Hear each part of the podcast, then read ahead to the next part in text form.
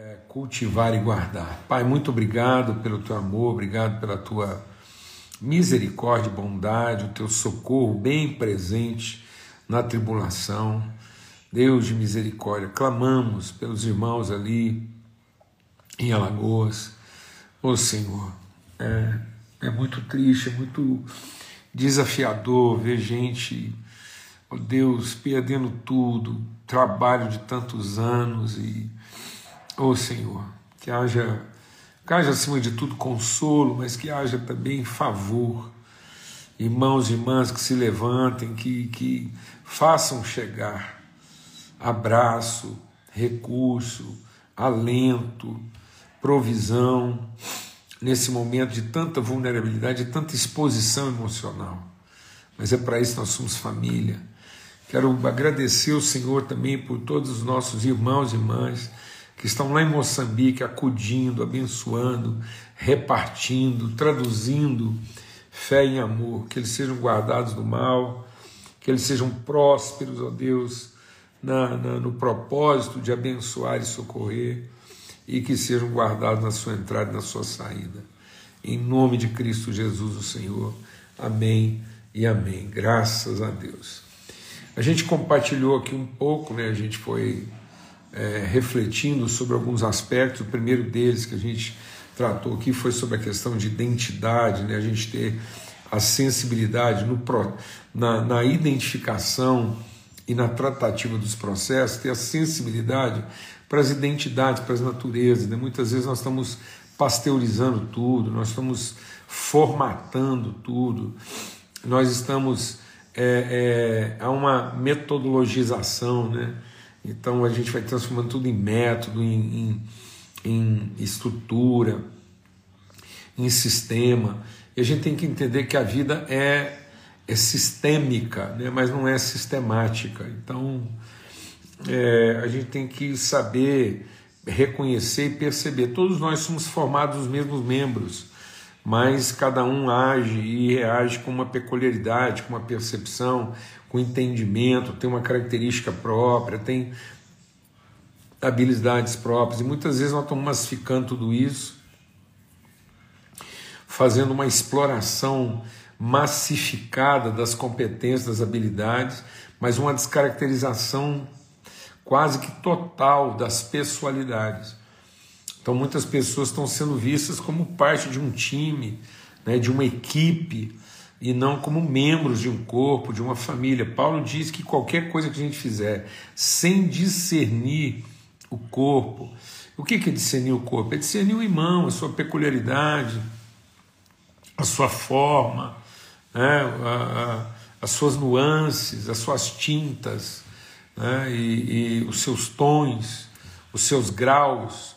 Então, cada irmão se apresenta num grau de temperatura, numa tonalidade né, de cor, às vezes para cada cor várias tonalidades. Então, assim, isso, isso é Deus nos ensinando essa diversidade, essa forma peculiar, né, para que a gente não fique assim tão apressado, tão, tão frio, tão indiferente, tratando tudo de maneira sistemática, mas tratando tudo de forma sistêmica, orgânica, né, entendendo o processo.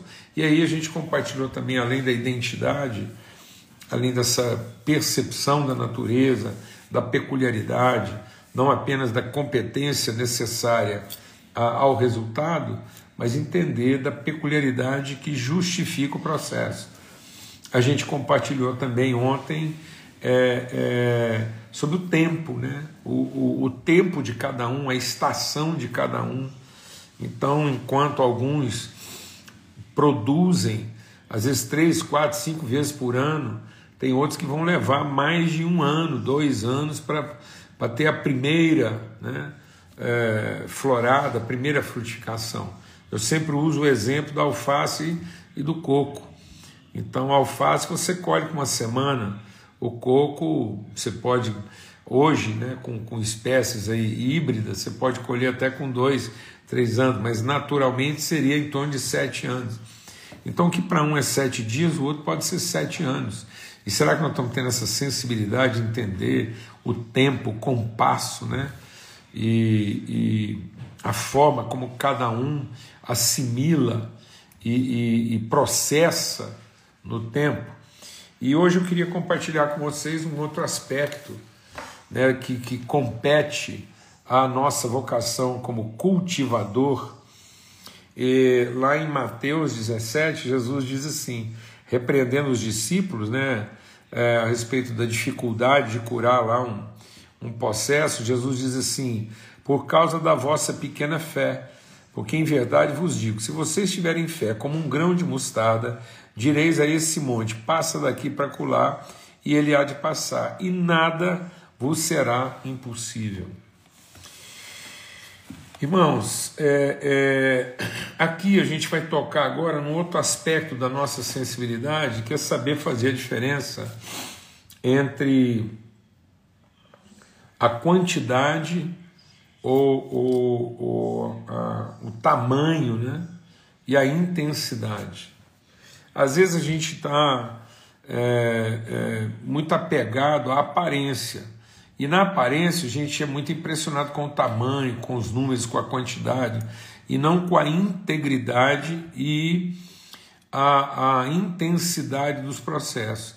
Jesus está dizendo que bastaria uma semente tão pequena é, quanto um grão de mostarda, e essa semente tão pequena, ela, quando ele está falando do grão de mostarda, isso é mais ou menos, você tem uma noção do que é um grão de mostarda, seria o equivalente a uma cabeça de alfinete.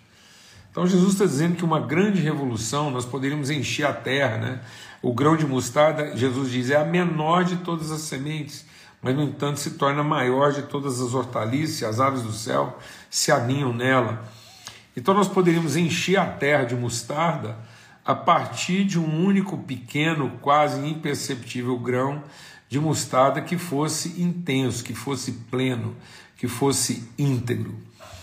E às vezes no, no, no nosso processo de liderança, de ministério, ou até no processo profissional, a gente tem a tendência de se impressionar, de se deixar levar pelas aparências né, pelo que é grande, pelo que é volumoso, pelo que ocupa espaço, pelo que é impressionante. Então, muitas vezes, nós estamos sofrendo no ministério, na igreja, estamos sofrendo na vida, nas relações, porque a gente se deixou levar por aquilo que impressiona e não por aquilo que impacta. Então, é, nós poderíamos produzir um grande impacto na humanidade a partir de uma semente que não é impressionante. Mas se ela for inteira, se ela for intensa, se ela for plena. Então, é, é, não é por ela ser pequena, mas é por ela ser intensa, por ela é ser trabalhada na sua plenitude.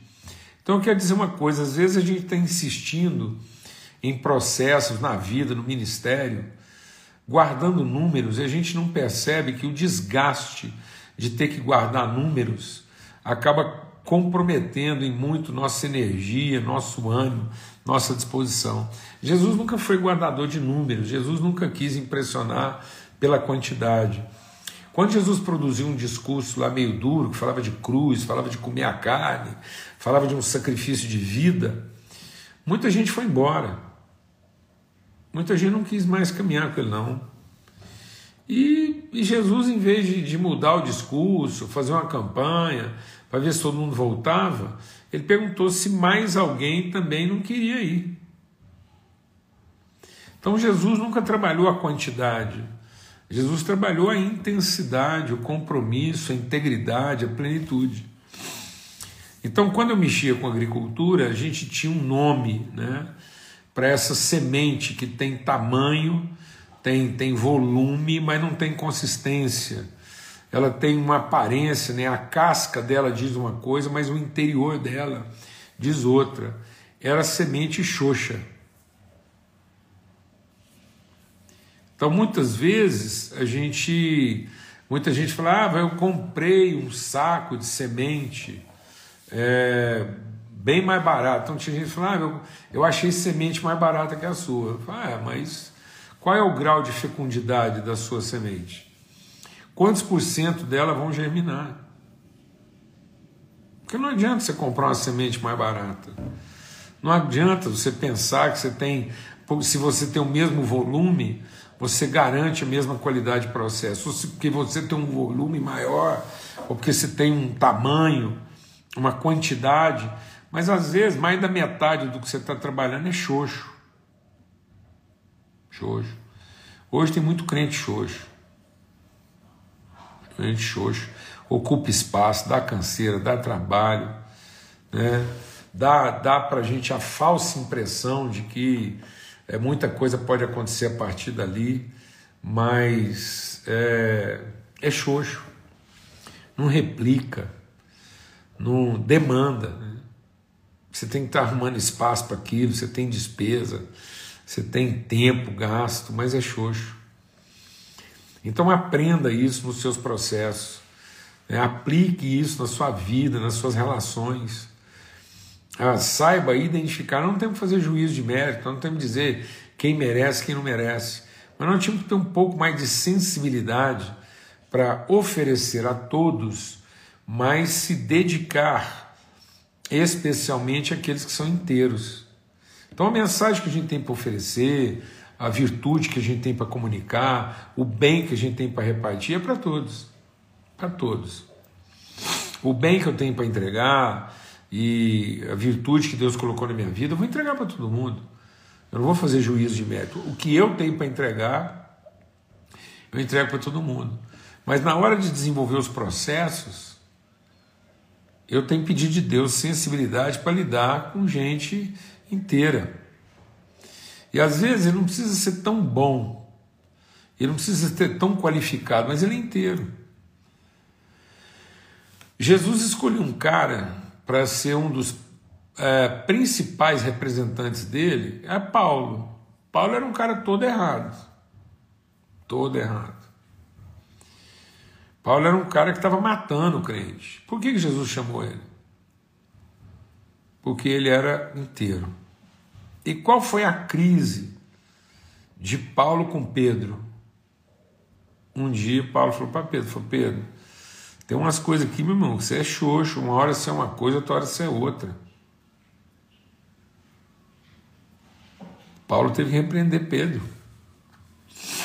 Porque Pedro estava sempre guardando, sempre se resguardando. Né? Pedro tinha essa tendência, às vezes, de se resguardar, de, de deixar um pouco para depois, de se proteger. Ele, ele era muito eufórico, né? Pedro era muito atirado, muito sanguíneo muito, muito é, é, valente para algumas coisas, mas não era inteiro no compromisso. Negou Jesus, tinha dificuldade, negava os irmãos. Uma hora ele estava com a turma, ele era uma coisa, outra hora que estava com outra turma, ele era outra coisa. E ele teve que ser chamado a atenção por Paulo. Então, em nome de Cristo Jesus, né, a gente está compartilhando aqui sobre esse desafio.